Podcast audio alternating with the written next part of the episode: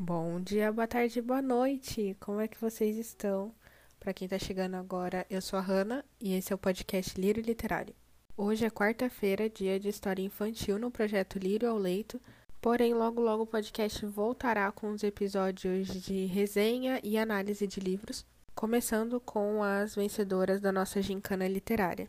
Então fiquem espertos que logo logo eu trago as datas das resenhas. Mas por hoje, lírios ao vento e vamos para a história.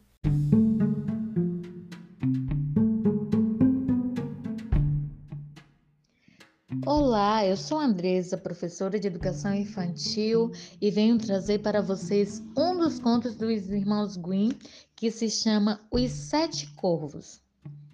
Era uma vez um homem que tinha sete filhos, todos meninos, e vivia suspirando por uma menina.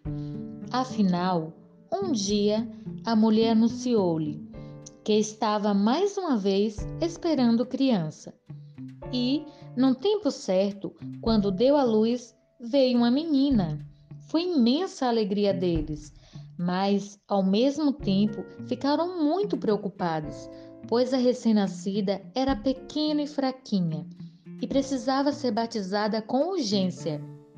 Então, o pai mandou um dos filhos ir a toda pressa à fonte e trazer água para o batismo. O menino saiu a correr e atrás dele foram os seis irmãos. Chegando lá, todos queriam ser o primeiro a encher o cântaro, e na disputa, o cântaro caiu na água e desapareceu. Os meninos ficaram sem saber o que fazer. E, como estivessem demorando muito, o pai disse impacientemente: Na certa, ficaram brincando e se esqueceram da vida. E, cada vez mais angustiado, exclamou com raiva: Queria que todos eles se transformassem em corvos. Nem bem falou isso, ouviu um ruflar de asas por cima de sua cabeça e quando olhou, viu sete corvos, pretos como carvão, passando a voar por cima da casa. Os pais fizeram tudo para anular a maldição, mas nada conseguiram e ficaram tristíssimos com a perda dos sete filhos. Mas, de alguma forma, se consolaram com a filhinha, que logo se tornou mais forte e foi crescendo, ficando dia a dia mais bonita. Passaram-se anos. A menina nunca soube que tinha irmãos, pois os pais jamais falaram deles perto dela. Um dia, porém, escutou acidentalmente algumas pessoas falando dela. A menina é muito bonita, mas foi por culpa dela que os irmãos se desgraçaram. Numa grande aflição, ela procurou os pais e perguntou se tinha irmãos e para onde eles tinham ido. Os pais não puderam mais guardar segredo do acontecido, mas disseram que foi uma predestinação do céu e que o batismo dela tinha sido a inocente causa. Desde então, não passou um dia sem que a menina se culpasse da perda dos irmãos e só pensava no que fazer para salvá-los. Não tinha mais paz nem sossego, até que um dia fugiu de casa, decidida a encontrar os irmãos neste vasto mundo onde quer que eles estivessem, custasse o que custasse.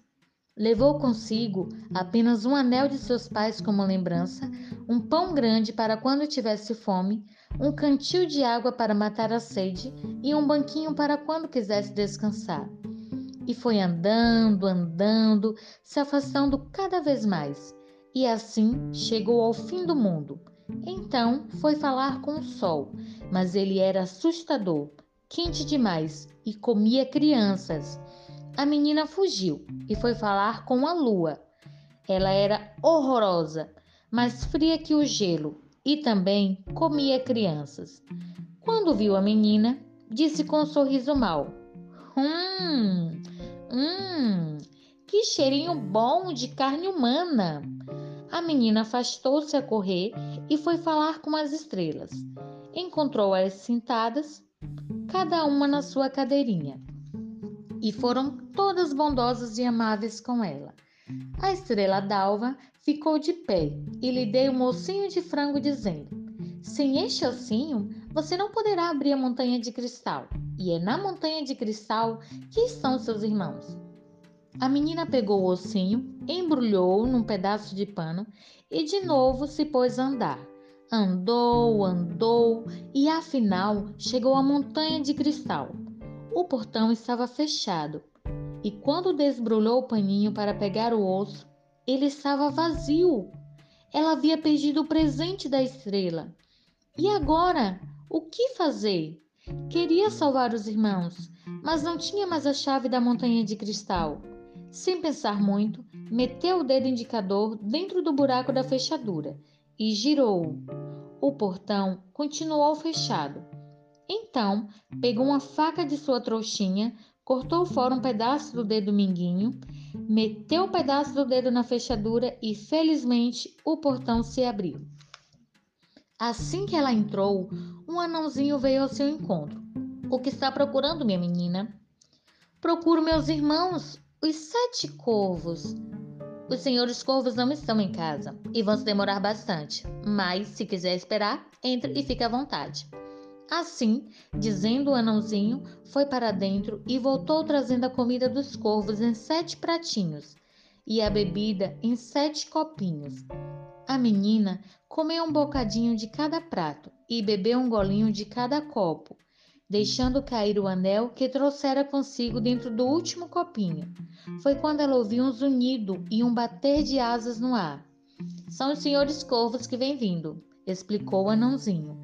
Eles entraram, quiseram logo comer e beber e se dirigiram para seus pratos e copos. Então, um disse para o outro: Alguém comeu no meu prato, alguém bebeu no meu copo, e foi boca humana.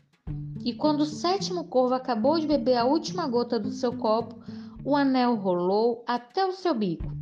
Ele olhou, reconheceu o anel de seus pais e exclamou: Queira Deus que nossa irmãzinha esteja aqui.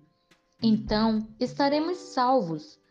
Ao ouvir este pedido, a menina que estava atrás da porta saiu e foi ao encontro deles. Imediatamente, os corvos recuperaram sua forma humana, abraçaram-se e se beijaram na maior alegria, e muitos felizes voltaram todos para casa.